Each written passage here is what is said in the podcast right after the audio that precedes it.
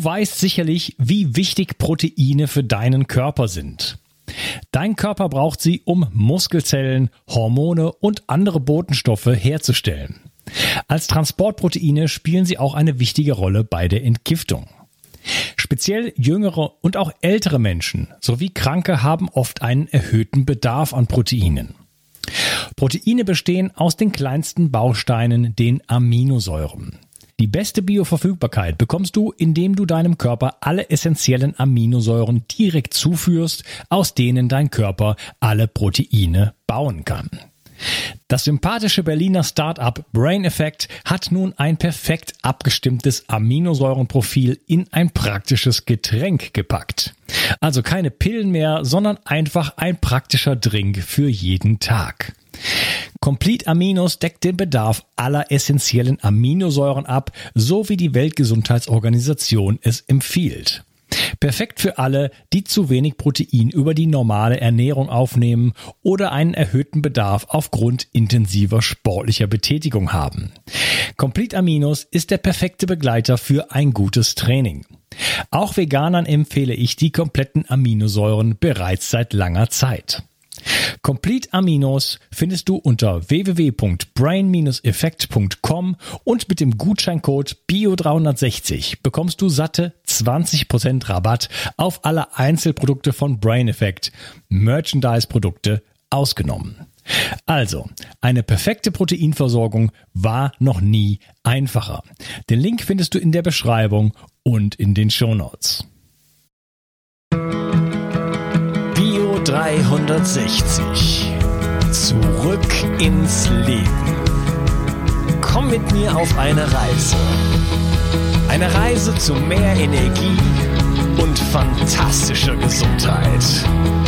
Ich möchte dir das Wissen und den Mut vermitteln, den ich gebraucht hätte, als ich ganz unten war. Dabei will ich dir helfen, wieder richtig in deine Energie zu kommen. Zurück ins Leben. Hallo und herzlich willkommen zu Bio 360. Das ist der dritte Teil von meinem Interview mit Professor Dr. Nikolai Worm. Hallo Nikolai. Hallo.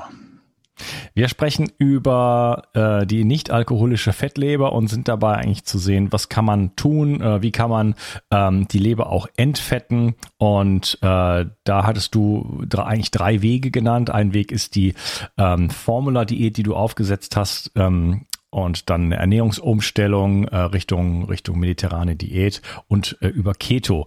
Ähm, ist, ist es so eine Formula-Diät? Ist das nicht eigentlich härter? Du hast es jetzt so dargestellt, dass es einfacher wäre für die Menschen, ähm, nur solche Shakes sozusagen zu sich zu nehmen. Das ist, also, erscheint, erscheint mir jetzt schwieriger als eine, auf eine mediterrane Ernährung umzustellen. Ja, das ist das Vorurteil, in dem ich auch aufgesessen bin, viele, viele Jahre bis mich dann die Datenlage, die Studien überzeugt haben. Also ich versuche ja seit ewigen Zeiten evidenzbasierte Ernährungsempfehlungen zu geben und da muss man sich eben auch von, der, von den Studienergebnissen leiten lassen. Man kann sich das kaum vorstellen, aber es zeigt sich, dass man nennt es Adhärenz, also dass die Bereitschaft dabei zu bleiben bei solchen Vorschriften höher ist bei Formuladiäten als bei kalorienreduzierter Kost mit natürlichen Nahrungsmitteln. Warum das so ist, kann man sich wahrscheinlich nicht vorstellen, äh, wenn man es nicht selber mal probiert hat und man den Willen hatte, das selber durchzuführen, dann merkt man den Effekt.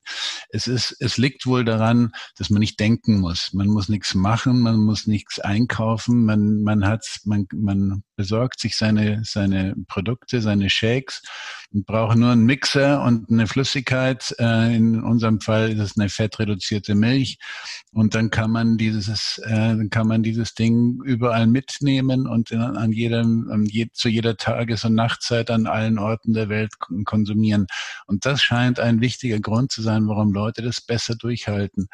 Und dann haben wir natürlich etwas gemacht, ähm, Shakes können sehr, sehr unterschiedlich äh, Qualität sein. Wir haben natürlich versucht, ein optimales Produkt zu schaffen Und ein, nicht nur, dass unser Proteinanteil sehr hoch ist und das beste Protein für den Menschen gewählt wurde, das Molkenprotein, sondern wir haben auch sehr viel Ballaststoffe drin, die dann aufquellen im Magen ähm, und dann eine enorme Sättigung schaffen, obwohl sie keine Kalorien liefern und kaum, es gibt kaum Shakes auf dem Markt, die diesen hohen Ballaststoffanteil oder die überhaupt Ballaststoffe haben.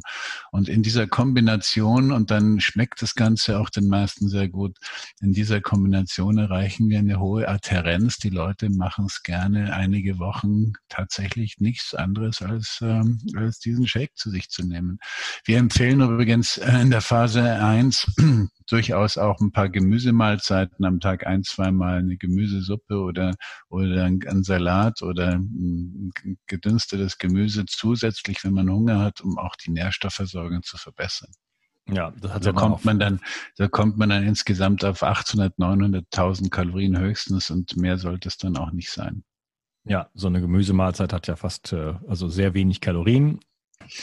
Ja. Ähm, ich kann mir auch schon vorstellen, dass es, es ist natürlich ein klares Konzept. Ne? Das heißt, man kommt ja nicht, wenn man so eine Ernährungsumstellung macht, dann kommt man da, geht man ins Geschäft, in den Bioladen und dann gibt es so viele Dinge, der man ausgesetzt ist, Reize und dann hat man doch wieder eine größere Portion und hier hat man ein klares Ding. Drei ja. Löffel von, äh, ja. dreimal am Tag, Ende. Ja, das, ja, genau. das, da kann man das scheint, das scheint der Schlüssel zu sein. Ja, ähm, wichtig ist auch, du hattest gesagt, äh, was dann im späteren Verlauf auch eine Schwierigkeit ist, ist eine zu niedrige Proteinzufuhr. Da bin ich auch jemand, der da Sprecher geworden ist davon, auch nachdem ich dann in der 80-10-10 Diet sozusagen äh, gedacht habe, man müsste so wenig Protein wie möglich zu sich nehmen. Da habe ich meine Meinung gründlich äh, zu, zu verändert. Äh, vielleicht kannst du das noch so ein bisschen herausstellen, warum ähm, muss, warum wir brauchen wir adäquates Protein und wie viel sollte das in etwa sein? Naja, also wenn man niedrigkalorisch isst, eine Diät macht mit 1500, 1200.000 Kalorien, dann lebt der Körper ja von, von, seiner, von seiner Substanz. Und ähm, dann wird er anfangen, aus Muskeleiweiß Kohlenhydrate, Zucker aufzubauen, denn er braucht ja auch typischerweise Zucker. Ähm, so, und dann werden die Muskeln abgebaut und dann sinkt der Grundumsatz. Und das will man natürlich nicht, weil dann die Möglichkeit sehr, sehr viel einfacher ist, wieder sehr schnell zunehmen zu können.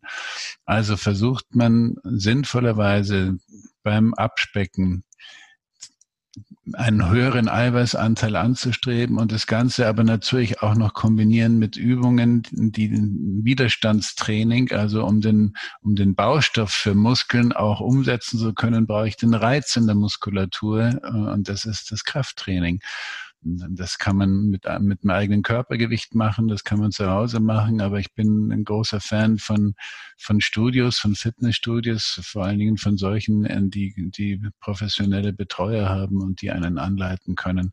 Ich, ich selber äh, habe auch festgestellt, äh, alle meine Vor, Vorsätze zu Hause, meine Übungen zu machen, die klappen meistens nicht.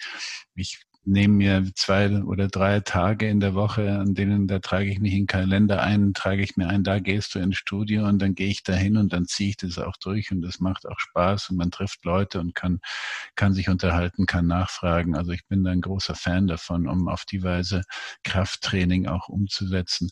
Und ich sehe, es werden auch immer mehr ältere Menschen, Gott sei Dank, die dort auftauchen und versuchen, etwas für ihre Fitness zu tun. Okay, also Krafttraining als wichtiges äh, Mittel, um gesund zu werden sozusagen und den ganzen Metabolismus in die richtige Bahn zu lenken. Wie gesagt, das hatte ich, musste ich auch dann 2016 verstehen und äh, seitdem mache ich das. Ich mache es zu Hause, aber äh, eigentlich bringst du mich auf Gedanken. Ähm, für, für, mich ist es kein Problem. Ich mache äh, wechselseitig Kettlebell und ähm, mache so eine morgendliche Aktivierung, die schon so ein Hit-Training ist, hochintensiv. Und dann ähm, das Okklusionstraining, wo man mit so Maschetten an den Armen ähm, mit sehr wenig Gewicht äh, sehr viel erreichen kann. Und äh, das war für mich auch gewissermaßen der Durchbruch. Ähm, ja, ich hatte im Sommer eine Zahn-OP, da hatte ich jetzt eine längere Pause, wo ich nichts machen konnte. Jetzt bin ich gerade dabei, das wieder sozusagen auf den Stand von vorher zu kommen. Ähm, aber ganz, ganz wichtig. Frage, das Molkeprotein, äh, meinst du damit Whey-Protein? Und yeah. ähm, viele Menschen haben ja, wie ich beispielsweise, ich reagiert mit Entzündung auf ähm, Milchprotein. Das wäre jetzt für mich, wäre das jetzt eher äh, ähm, nicht so gut. Es gibt ja so diese Leberreinigung. Wir sprechen über Leber und das ist so dieses, diese gibt's verschiedene Varianten nach die Leberreinigung nach Andreas äh, Moritz, der Florian Sauer macht das. Äh, was hältst du denn davon? Ich, ich kann zu solchen Dingen eigentlich nicht kompetent Stellung nehmen, solange das nicht wissenschaftlich überprüft ist. Ähm, ich meine, jeder darf alles schreiben und als Buch veröffentlichen, was er will. Das Ganze muss, damit ich es beurteilen kann, auch wissenschaftlich überprüft und veröffentlicht sein äh, in Form einer Studie und nicht in Form von Meinungen. Ähm, ich kann dazu nur sagen, die Leber reinigt sich an sich selber. Wenn man ihr die Zeit gibt. Ähm, ich, die Vorstellung, dass man eine Leber ausputzen kann und äh, da gibt es ja Thesen, die ich gehört habe, dass man aus der Leber Eier, eiergroße, äh, äh, irgendwelche schmutzige Stücke rausholen kann. Also das, das ist, halte ich für ein großes Gerücht. Aber wie gesagt, ich kann hier nicht kompetent Stellung nehmen, solange das nicht in, in, in einer sauberen Studie durchgezogen, überprüft und veröffentlicht wurde. Und nicht als Buch von einem, von einem Meinungsbildner, sondern, sondern als Studie in einem unabhängigen äh, Journal. Äh, ich habe das dreimal, dreimal gemacht und kann zumindest nicht behaupten, dass mich das irgendwie weitergebracht hätte. Das ist relativ unangenehm, finde ich. Irgendwann äh, wird man dann wach. Also ich wurde wach fast jedes Mal und wollte mich eigentlich übergeben. Das habe ich dann nicht gemacht, aber es ist schon unangenehm. Man liegt dann drei Stunden im Bett und so weiter und äh, ja, dann kommt dann irgendwas raus. Aber ähm, ja, ich bin da nicht äh, auch nicht so ganz überzeugt von der ganzen Geschichte. Und ähm, gibt es denn eine Beziehung auch zum Thema zum Thema Blutdruck, was die Fettleber angeht? Also nicht direkt, aber über die Insulinresistenz gibt es eine Beziehung zum Blutdruck. Hohe Insulinkonzentrationen, die ja die Folge von Insulinresistenz sind, äh, hemmen die Salzausscheidung in der Niere. Und wenn man dann mehr Salz zurückhält, hat man, wird man auch mehr Wasser zurückhalten und so entsteht dieser, dieser drucksteigernde Effekt im Kreislaufsystem. Ähm, die Erklärung wäre dann also nicht die Fettleber, sondern die dahinterstehende Insulinresistenz. Das ist ein ganz typisches Zusammenhang.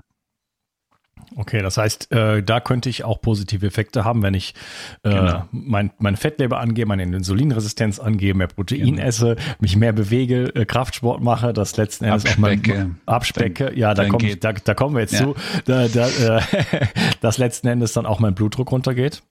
Ja, absolut. Also das, da gibt es keinen Zweifel dran. Abspecken senkt erhöhte Blutdruckwerte. Ja. Ja, gut. Wie wichtig ist denn überhaupt Abspecken dabei? Wenn, äh, wenn ich, ähm, also selbst wenn ich relativ schlank bin, aber trotzdem ähm, doch als Mann beispielsweise Bauchfett habe. Ja. Muss ja gar nicht. Ja, wenn man das loswerden will, muss man unterkalorisch leben. Also man muss eine negative Energiebilanz äh, erreichen. Auch wenn man äh, auf der Waage normal Normalgewicht hat, äh, normalen BMI hat, äh, das heißt noch lange nicht, dass man innerlich nicht verfettet ist. Und dieses Fett kann man nur abbauen, indem man eben gewisse Dinge umsetzt. Wie ich es vorhin schon gesagt habe, also der Goldstandard ist, ist die Kalorienbilanz, also negative Energiebilanz schaffen. Oder man kann versuchen, auch wie gesagt, äh, wie vorhin erwähnt, mit einer ketogenen Kost versuchen, die Fettverbrennung so hoch zu fahren, dass man dass man gezielt auch in der Leber zum Beispiel das Fett verbrennen kann, vermehrt verbrennen kann, ohne niedrigkalorisch zu leben. Okay. Also auf jeden Fall äh, runter mit den Funden, äh, was dann ja auch leichter wird, wenn man äh, die Sachen halt anpasst, den Lebensstil anpasst und ähm, ja, mehr in Bewegung kommt. Das ist sowieso nötig, äh, allein schon für die Entgiftungsfunktion des Körpers, die Lymphe in Gang bringen. Ich sag's immer, Leber, äh, sorry, äh, Bewegung ist nicht optional. Das ist nicht irgend, weil viele Menschen haben so diese Vorstellung, ja, ja, wenn man sich jetzt mehr bewegen wird, das, dann wäre man da halt ein bisschen sportlicher und so, ne? Aber darum geht's gar nicht. Das ist elementar für Stoffwechsel, für Entgiftungsfunktionen und äh, wir werden krank, wenn wir uns nicht bewegen. Genau. Es macht auch überhaupt keinen Sinn, Ernährungsempfehlungen abzugeben, ohne für den Einzelnen die Bewegungsaktivität mit zu berücksichtigen. Es ist doch ein Unterschied, ob ich einen Zehnkämpfer berate, äh, was er essen soll, als jemand, der, der fettleibig auf der Couch sitzt den ganzen Tag. Es kann doch nicht wahr sein, dass man, dass man hier die gleichen Ernährungsempfehlungen abgeben kann. Macht keinen Sinn. Ja, Wie kann man denn äh, aus deiner Perspektive gut abnehmen? Äh, man muss ja auch in, in, in Sättigung kommen, das ist eine große Frage, klar. ähm, in, in Sättigung kommen, so dass man, weil ähm, wir haben ja noch andere Probleme, auch auf der hormonellen Ebene, Leptinresistenz beispielsweise. Ja, ähm, da ist das ganze Gleichgewicht von, von Hungergefühl äh, derartig aus dem Ruder gelaufen, ja, so dass der, das, ähm, das, ich ver verwechsel immer Hypothalamus und Hypophyse, äh, dass die Zirbeldrüse sozusagen nicht mehr reagiert auf ähm, auf das Leptin und weil, weil sie leptinresistent geworden ist und dadurch die Signal letzten Endes des Fettgewebes, das sagt, hey, ich, wir haben hier genug gespeichert, es reicht gerade, äh, nicht mehr, nicht mehr funktioniert. Das heißt, ähm, solange man äh, da nicht, ich sag's mal, anders rangeht, kommt man, kommt man aus diesem, aus diesem Zirkel nicht raus.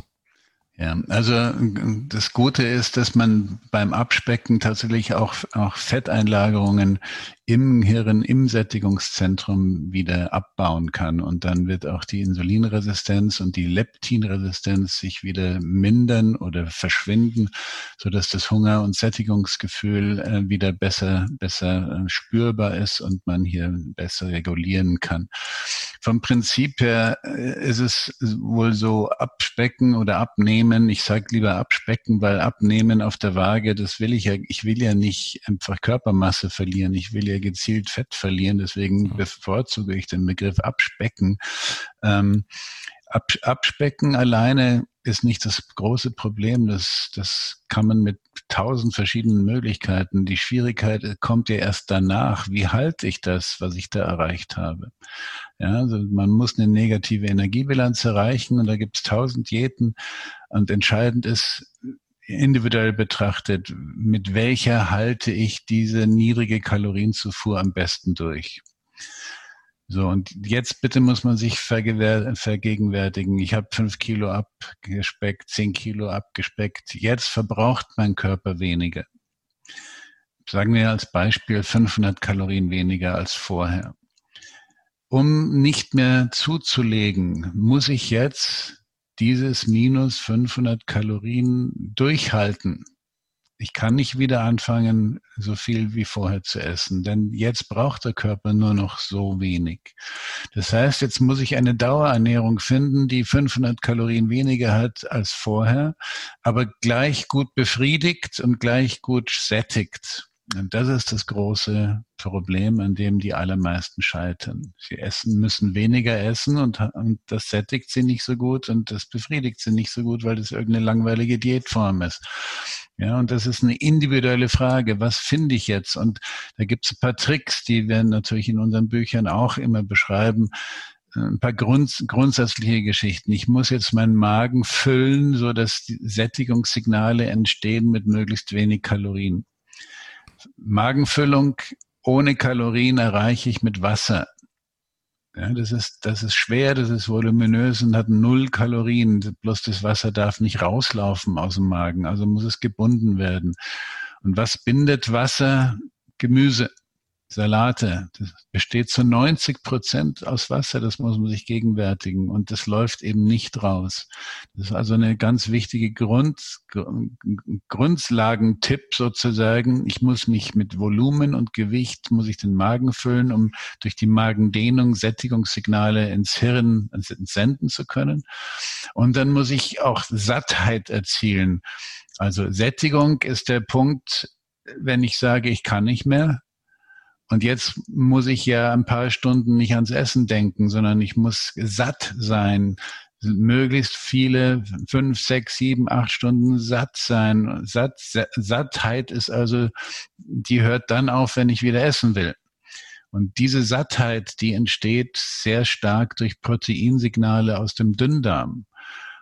Also ist die Basisregel, versuche Gemüse und Salate und Beeren und Pilze, wasserreiche, ballaststoffreiche Nahrungsmittel als, als Sättigungsgrundlage zu nehmen und immer einen großen Proteinanteil dazu, zu jeder Hauptmahlzeit.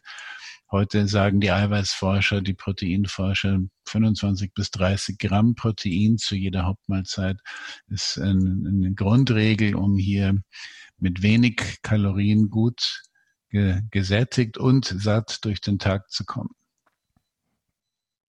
Muss man vielleicht übersetzen in äh, tatsächliche Menge, weil das ist ja sehr unterschiedlich. Also erstmal haben wir eine verschiedene, unterschiedliche Absorption der, der Proteine. Also bei tierische Proteine liegen beispielsweise doppelt so hoch wie pflanzliche Proteine im besten Fall.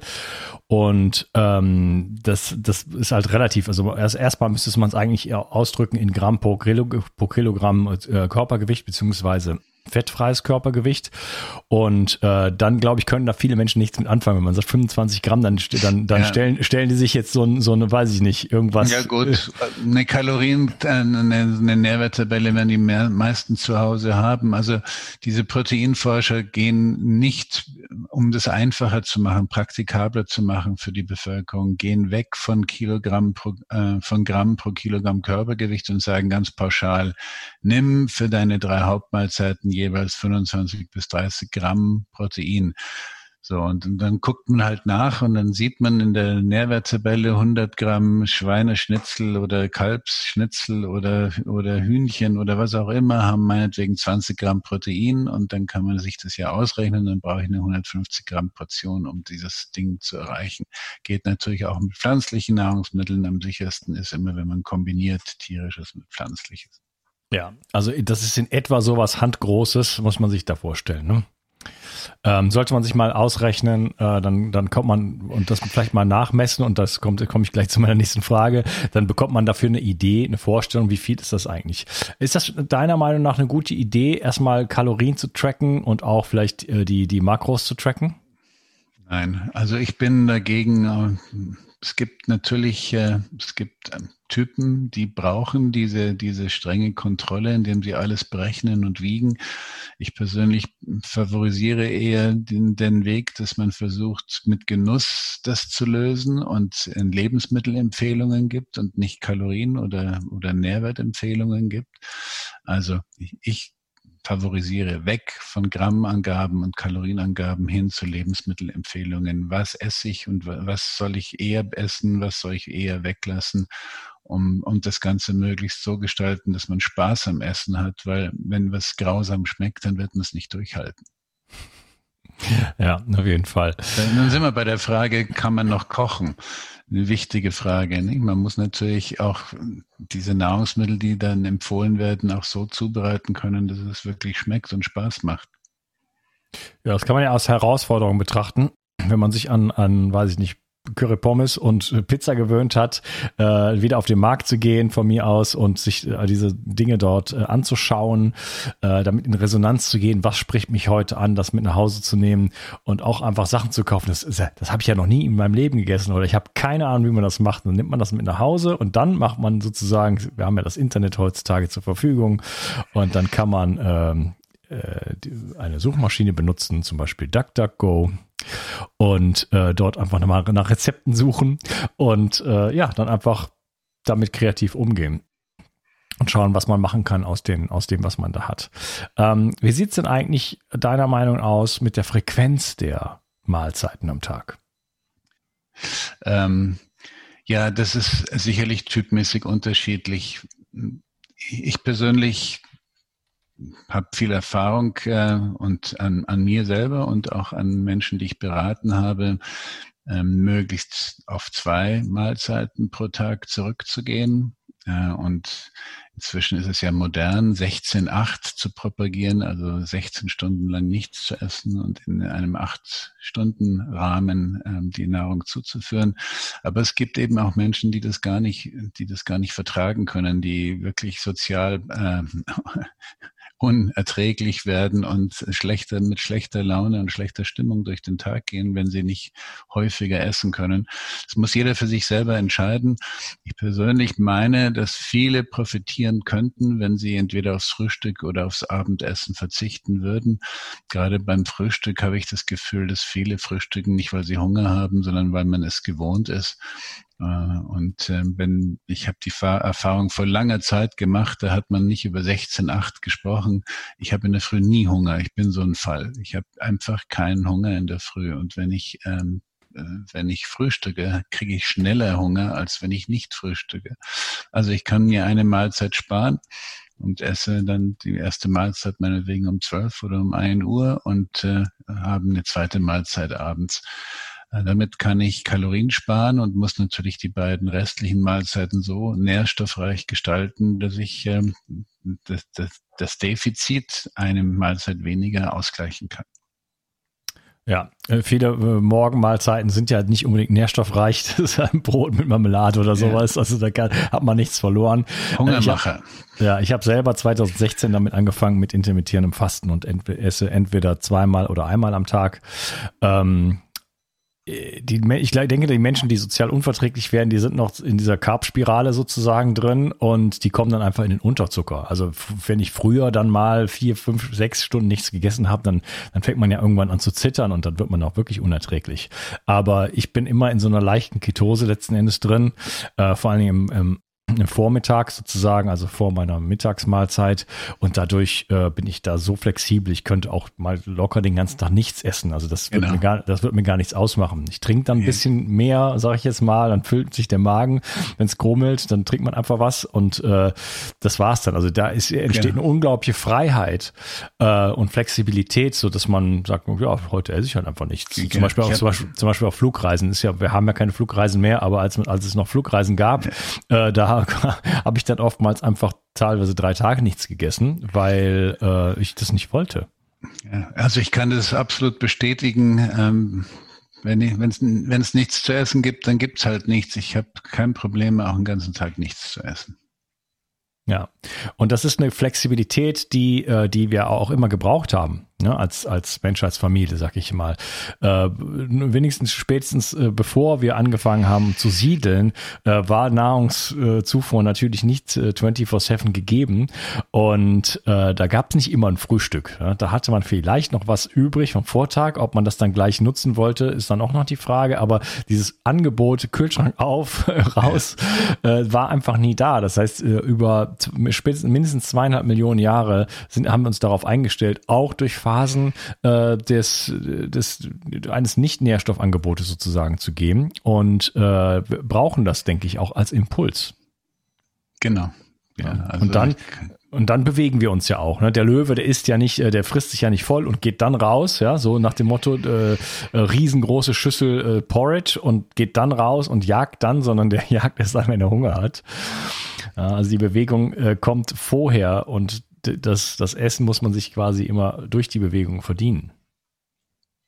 Ja, das, äh, du sprichst sozusagen all das an, was ich in den letzten 20 Jahren versucht habe, in meinen Ernährungsbüchern zu schreiben, ähm, dass man Bewegung und Ernährung nicht trennen kann, sondern dass man das gemeinsam betrachten muss. Und äh, ja, schön, das von deiner Seite auch zu hören. Schön, das von deiner Seite zu hören. Ähm, wie, äh, wie sehen denn die Erfolge aus von den Menschen, die jetzt sich auf so einen solchen Weg begeben und äh, bei dir das Leberfasten beispielsweise machen? Ja, also die Erfolge sind sehr gut. Wer, wer Interesse hat, ähm, kann mich auch anschreiben. Wir haben Studien dazu natürlich gemacht. Ähm, ich kann jetzt, die, das wäre jetzt sicherlich zu weit führen, die einzelnen Parameter hier zu besprechen, aber ich habe ja auch eine Website, da findet man meine E-Mail-Adresse, das ist www nikolai-worm.de und da findet man Adresse und Telefon und, und E-Mail und bitte anschreiben und ich kann dann entsprechende Unterlagen schicken. Okay. Ähm, vielleicht so als letzte Frage, wenn man jetzt zum Schulmediziner geht und man hat da eine Leberproblematik, was passiert da normalerweise? Und ähm, ja, ich lasse es mal dabei. Ähm, der wird sagen, nicht so schlimm ähm, und essen Sie nicht so viel Fett. Das ist so das häufigste, was ich an Rückmeldungen bekomme. Äh, wenn, wenn also Menschen auf, auf allergisiert worden sind auf das Thema und zu ihrer Ärztin oder zu ihrem Arzt gehen. Also Vorsicht, ist es, es gibt ein Problem in der Ärzteschaft, es gibt noch kein zugelassenes Medikament gegen die nicht-alkoholische Fettleber, so dass auch die Fortbildung der Ärzteschaft nicht entsprechend gefördert wird. Das heißt, das Thema ist immer noch nicht bei, äh, bei vielen Ärzten so angekommen, wie es eigentlich notwendig wäre. Ich mache selber auch Ärztefortbildung, merke das dann ja auch an den Rückmeldungen, dass es, es herrscht weitgehend Unwissen oder nur, nur rudimentäres äh, Wissen und mh, hm, ja, wir versuchen dagegen anzuhalten. Also nicht äh, sich nicht damit ab, abfinden, sondern weiter suchen, recherchieren, lesen und äh, dann vielleicht auch mal den Arzt wechseln. Ja, okay. Also es gibt kein Medikament. Man bekommt da nichts verschrieben. Okay. Nein, noch, ja, ist, ist kein Medik noch ist kein Medikament zugelassen die Pharmaindustrie auf der ganzen Welt forscht äh, äh, mit, mit Hochdruck, weil man natürlich einen riesen Markt sieht. Ähm, weltweit ist, ist das eine Volkskrankheit geworden und hier gäbe es viel zu verdienen. Und die ersten Zwischenergebnisse von Studien sind veröffentlicht worden. Und äh, ich kann nur sagen, dass was, was wir mit Leberfasten in zwei Wochen erreichen, ist ein Vielfaches von dem, was die die neuen Medikamente, die jetzt im, im Forschungslabor sozusagen äh, äh, hier bearbeitet werden oder erforscht werden, äh, bisher zeigen. Okay, also das ist ja gut, quasi gut. Es gibt noch keine Medikamente, das heißt, man bekommt da auch nicht irgendeinen Mist verschrieben. Ähm, ja, Lebensstil, Faktoren, da rede ich mit dem Mund fusselig. Ähm, das ist die Basis ähm, für Gesundheit. Viele Dinge sind on top äh, die man machen kann. Aber wenn die Basis der Pyramide nicht breit genug ist, dann kommt man nirgendwo hin. Ne? Das heißt, das ist, ist einfach, es ist nicht optional einen guten Schlaf zu haben, sich zu bewegen, eine vernünftige Ernährung zu haben, äh, sich mit dem Thema Stress auseinanderzusetzen und letzten Endes auch äh, ja ein Schwerpunkt von mir, den Körper zu entgiften beziehungsweise dafür zu sorgen, dass nicht die ganze Zeit viele Gifte reinkommen. Hat mir sehr viel Spaß gemacht, Nikolai. Ja, ebenso, danke. Danke für deine, für dein Wirken in der Welt. Und äh, ja, ich werde alle Seiten von dir verlinken und wer da Interesse hat und sich dann auch mal testen will mit diesen beiden Werten und ähm, genau, Teilchenumfang, das kann man ganz einfach messen mit einem, mit einem Maßband. BMI äh, kann man dann einfach ermitteln, da gibt's Wagen für alles Mögliche. Ähm, dann kommt, kann man ganz schnell sich ein bisschen einschätzen und wie gesagt, es sind viele Menschen, die sind betroffen und es werden sicherlich auch viele Menschen betroffen sein, die hier zuhören. Vielen Dank und ich wünsche yeah. dir noch einen schönen Tag. Ebenso. Mach's gut. Tschüss. Ciao. Kennst du schon mein Buch Zurück ins Leben, Wege aus der Müdigkeit? In diesem Buch stelle ich dir Techniken vor, die dir, egal ob jung oder alt, ob krank oder fit, helfen können, nicht nur deine Müdigkeit loszuwerden, sondern mehr Energie und Gesundheit in dein Leben zu bringen. Du lernst, wie du am Atem deinen Gesundheitszustand präzise ablesen kannst und mit einer einfachen Übung deutliche Verbesserungen im Bereich der Durchblutung, der Sauerstoffversorgung, der Nährstoffversorgung deiner Zellen und damit verbunden vielen anderen Symptomen erfahren kannst. Du erfährst, warum Muskulatur für jeden Menschen aus gesundheitlichen Gründen wichtig ist und immer wichtiger wird, je älter du wirst. Ich zeige dir eine Technik, mit der du, egal wie es dir jetzt geht, schnell große Erfolge erzielen kannst. Ich stelle dir die sieben größten Energieräuber vor und vor allen Dingen die sieben größten Energiegeber. Außerdem erzähle ich dir noch meine gesamte Geschichte im Detail. Das Buch gibt es als Printversion und als E-Book-Version. Beides kommt mit einem über sechsstündigen Hörbuch und Beispielvideos. Ich habe dieses Buch im Eigenverlag veröffentlicht. Wenn du es kaufst, tust du nicht nur etwas für deine Gesundheit, sondern unterstützt mich auch noch dabei. Gerade in diesen Zeiten brauchen wir Menschen, die genug Energie haben, um sich um das, was jetzt ansteht, zu kümmern. Bio 360. Zurück ins Leben. Komm mit mir auf eine Reise. Eine Reise zu mehr Energie und fantastischer Gesundheit. Ich möchte dir das Wissen und den Mut vermitteln, den ich gebraucht hätte, als ich ganz unten war. Dabei will ich dir helfen, wieder richtig in deine Energie zu kommen. Zurück ins Leben.